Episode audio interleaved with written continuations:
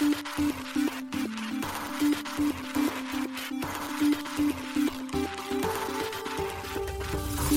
しい経済ニュース。この番組では現当社のメディア新しい経済が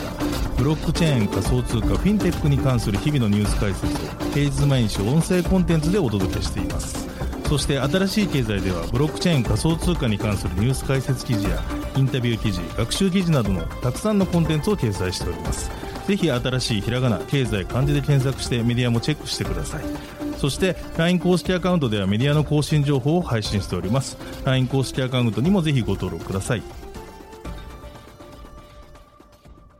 この番組は株式会社フィナンシェの提供でお送りします。フィナンシェはスポーツチームやエンタメプロジェクト DAO などのトークンを購入して支援ができる新しいクラウドファンディングサービスです。サッカー J リーグ野球バスケなどのプロスポーツチームをはじめ映画やアイドルインフルエンサーなど100以上のプロジェクトのトークンがフィナンシェで購入できますさらにトークン購入者はプロジェクトに応じたキャンペーンの参加や NFT などの特典もぜひ iOS や Android でフィナンシェのスマホアプリを入れて新たな応援体験を味わってください。あなたの夢がみんなの財産になるフィナンシェ。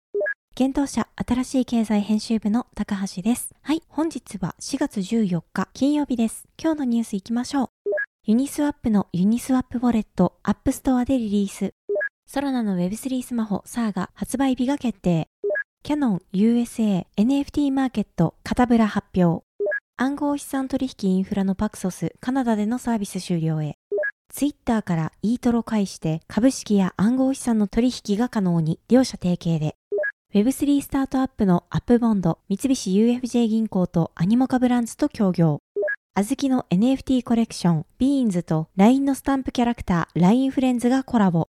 一つ目のニュースは、ユニスワップウォレットがアップストアでリリースというニュースです。分散型取引所 DEX のユニスワップ開発元のユニスワップラボが、アップルのアップストアでユニスワップウォレットの iOS 版を公開したことを4月13日発表しました。現在一部の国での提供となるようですが、今後サポート地域を増やしていくとのことです。なお、新しい経済編集部は日本居住者もインストールできることを確認しました。ユニスワップウォレットはオープンソースにより開発されたセルフカストディのモバイルウォレットです。セルフカストディとは中央集権的な管理者に暗号資産を預けずにユーザー自身が秘密鍵管理を行い暗号資産の保管を行うことです。先月、同ウォレットの早期アクセス版が一部ユーザーを対象に公開されていました。早期アクセス版は Apple 提供の iOS 環境でのアプリテストシステムテストフライトより公開されていましたが、それについてユニスワップラボは理由はわからないが Apple からの承認が得られないためと説明していました。ユニスワップラボは Apple からユニスワップウォレットの承認を得たようで、それにより今回のリリースが実現したことになります。ユニスワップウォレットはイーサリアム、ポリゴン、アービトラム、オプティミズムのブロックチェーンに対応しているとのこと。今までのウォレットで異なるチェーンの DApps に接続する際にはネットワークを切り替える必要がありましたが、同ウォレットではその必要がなく、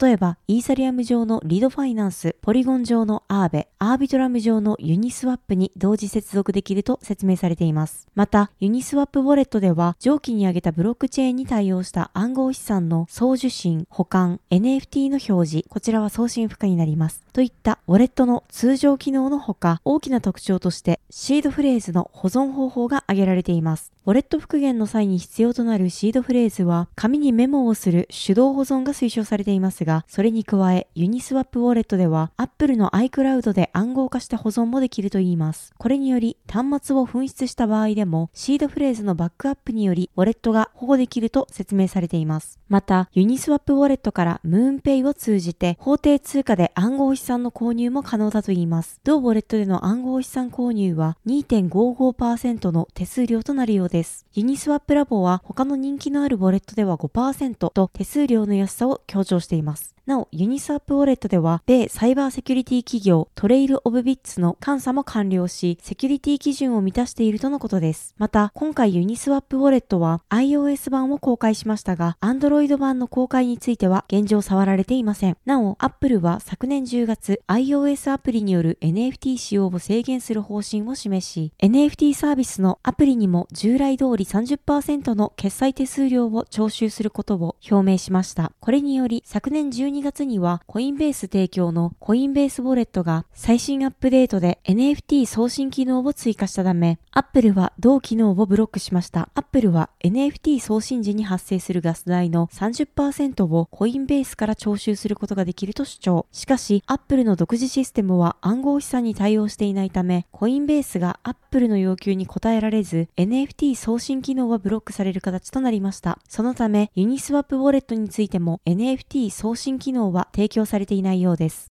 続いてのニュースは、サーガの予約済みデバイスは出荷中というニュースです。ソラナブロックチェーンの主要開発元、ソラナラボが Web3 スマートフォン、サーガの発売日を4月14日に発表しました。予約済みのデバイスは現在出荷中で、一般発売は5月8日より開始となるようです。なお、サーガが発売されることは昨年6月、ソラナラボの子会社であるソラナモバイルより発表されていました。サーガはソラナモバイルとスマホ開発企業の OSOM が連携し開発した Android のスマートフォンです。暗号資産専用のハードウェアウォレットとしての機能を持ち、6.67インチの有機 EL ディスプレイと 512GB のストレージ、指紋認証スキャナーや2つのバックカメラレンズが搭載されているといいます。またサーガには最新の Android OS がインストールされた形で出荷される予定とのこと。価格については1000ドル、日本円にして約13万円とのことです。また、サーガには空のモバイルスタックやシードボールトなどの機能やプロトコルも搭載されるとのことです。空のモバイルスタックは分散型アプリを利用可能にするための Android 用オープンソースソフトウェアツールキットです。また、シードボールとは秘密鍵をウォレット、アプリ、Android OS から分離して保管しながら取引の即時署名を容易にするカストディプロトコルのことです。なお、ソラナモバイルスタックは6月24日より利用可能とのこと。また、決済アプリソラナペイやアプリ配信システムのソラナダップストアはこのソラナモバイルスタックに組み込まれているとのことです。新しい経済編集部が昨年6月にソラナ財団のヘッドオブビジネスを務めるドミニク・ツァン氏へ取材したところ、同氏はサーガについてスマホの展開は今のところ、まずアメリカからスタートして徐々に展開していく予定となっています。アメリカでの結果次第です。と述べていました。続いてのニュースは、キャノン USA 写真 NFT を展開予定というニュースです。キャノン USA が NFT マーケットカタブラをオープンする予定のようです。同社が公式ツイッターアカウントにて4月14日発表しました。またメディアも続々と報道しています。カダブラのサイトによると、カダブラは革新的なクリエイターによる NFT 提供のキュレーションフォトマーケットプレイスだと説明されています。各報道機関が報じた情報によれば、展開時期は2023年後半とのこと。野生動物、スポーツ、ライフスタイル、風景など様々なカテゴリーのデジタルアートが展開される予定だといいます。なお、カダブラのデジタルアートはイーサリアムブロックチェーン上で発行、ミントされる予定とのことです。カダブラは写真コレクションの初回ドロップだけでなく NFT を再販するためのセカンダリーマーケットプレイスも併設する予定だといいます。また、開始時は米国のみで利用可能であり、利用地域の追加は未定とのことです。決済はクレジット、デビットカードと暗号資産に対応する予定とのことです。キャノンは昨年7月、マルチチェーン NFT プラットフォームのイミューダブルイメージと共同で写真 NFT の限定コレクションを発行しています。同コレクションにはサム・エイベル氏、バーバラ・ボードニック氏、メルヴィン・ソコルスキー氏、ジョイス・テネソン氏といった著名写真家の写真 NFT が含まれていました。なお、同コレクションはソラナ上で展開されていました。キャノン USA は1955年設立のニューヨーク州ハンティトンに拠点を置く企業です。米州においてキャノン製品の販売を行っています。なお、親組織は東京都大田区に本社を置く大手精密機械メーカーのキャノンです。続いてのニュースは、カナダの暗号資産規制強化を受け、サービス終了へというニュースです。暗号資産関連サービス提供のパクソスがカナダでのサービスを終了することを4月12日発表しました。発表によれば、パクソスのカナダユーザーアカウントは5月9日をもって自動的に閉鎖されるとのことです。6月2日以降は資金の引き出しのみがサポートされ取引できなくなります。また、パクソスはできるだけ早く全ての残高を引き出すよう促しています。なお、今回パクソスがカナダでのサービスを終了するに至ったのは、同国の暗号資産に関する規制上の理由によるもののようです。パクソスはカナダユーザー受け入れの再開について、オンタリオ州証券委員会 OSC の協力のもと、将来的にカナダ市場への再参入の準備状況を引き続き評価すると述べています。なお、分散型取引所 DEX の DYDX もカナダでのサービスを終了すると4月7日発表したばかりです。DYDX のカナダユーザーは14日17時まで取引可能ですが、それ以降は資金の引き出しのみがサポートされます。なお、DYDX のカナダ撤退理由もカナダの暗号資産に関する規制によるものでした。続いてのニュースは、イートロとツイッターが提携というニュースです。取引投資プラットフォームの米イートロがイーロン・マスク氏率いるツイッターと提携したことを4月13日発表しました。これにより、ツイッターユーザーが暗号資産や株式、その他資産のリアルタイム価格にアクセスし、それらの商品の取引が可能になったとのことです。各資産のトレーディングデータの閲覧は、2012年に開始されたツイッターのキャッシュタグ機能を通じて利用できるようになっています。同機能はティッカーシンボルの前にドル記号を挿入することで、ユーザーが資産にまつわるコンテンツに触れられるといったものです。マスク氏は12月、マーケットチャートプラットフォームトレーディングビューのデータを使ったキャッシュタグ機能は金融系ツイッターの数ある製品改良のうちの一つだと述べていました。ツイッターユーザーは以前からトレーディングビューのリアルタイム取引のデータを閲覧できていましたが、それは S&P500 指数やテスラなどの特定企業の株式など一部の資産に限られていました。今回の両者提携により現在は e トロのプラットフォームをクリックすることで資産に関する情報を見ることができ、投資するオプションも追加されています。10月下旬にツイッターを440億ドルで買収して以来、マスク氏は認証ユーザー向けの定額制プランの展開や大量解雇の実行など、マイクロブログサイトに一連の変化をもたらしてきました。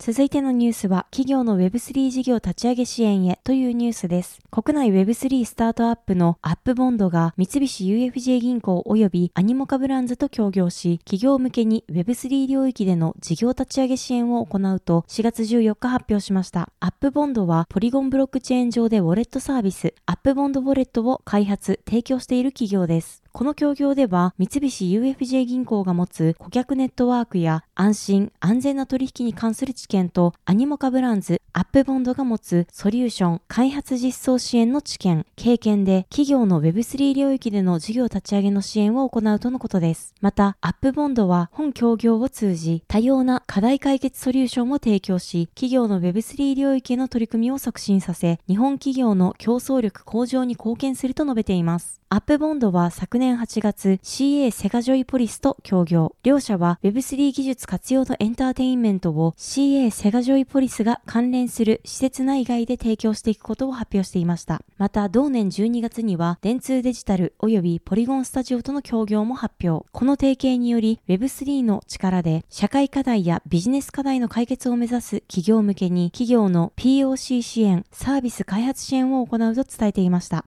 続いてのニュースは、ビーンズと LINE フレンズがコラボというニュースです。NFT プロジェクトあずきの新コレクション Beans と LINE のスタンプキャラクター LINE フレンズがコラボすることが4月12日発表されました。このコラボはあずき運営のチルラボと LINE フレンズを作成したグローバル IP プラットフォームである IPX がパートナーシップを締結したことにより実現しました。今回の提携により両社はまず Beans と LINE フレンズのコラボコンテンツに取り組み LINE フレンズのストア販売や現実世界の体験 in real life を展開していくとのことです。なお、今月12日から16日までの間、米タイムズスクエアにある LINE フレンズストアの看板にて、ビーンズと LINE フレンズのコラボアニメーションが映し出されるといいます。また、今回のコラボを記念して、ビーンズ所有者は、あずきの公式ホームページにて、期間限定で LINE フレンズの着ぐるみをビーンズに着せ替えできるようになったとのことです。はい、本日のニュースは以上となります。このように私たち新しい経済編集部ではブロックチェーン暗号資産に関するニュースを平日毎日ラジオで配信しております。本日ご紹介したニュースは新しい経済のサイトに上がっております。ぜひサイトの方にも見に来てください。新しいひらがな、経済、漢字で検索して見に来ていただければと思います。それでは本日もありがとうございました。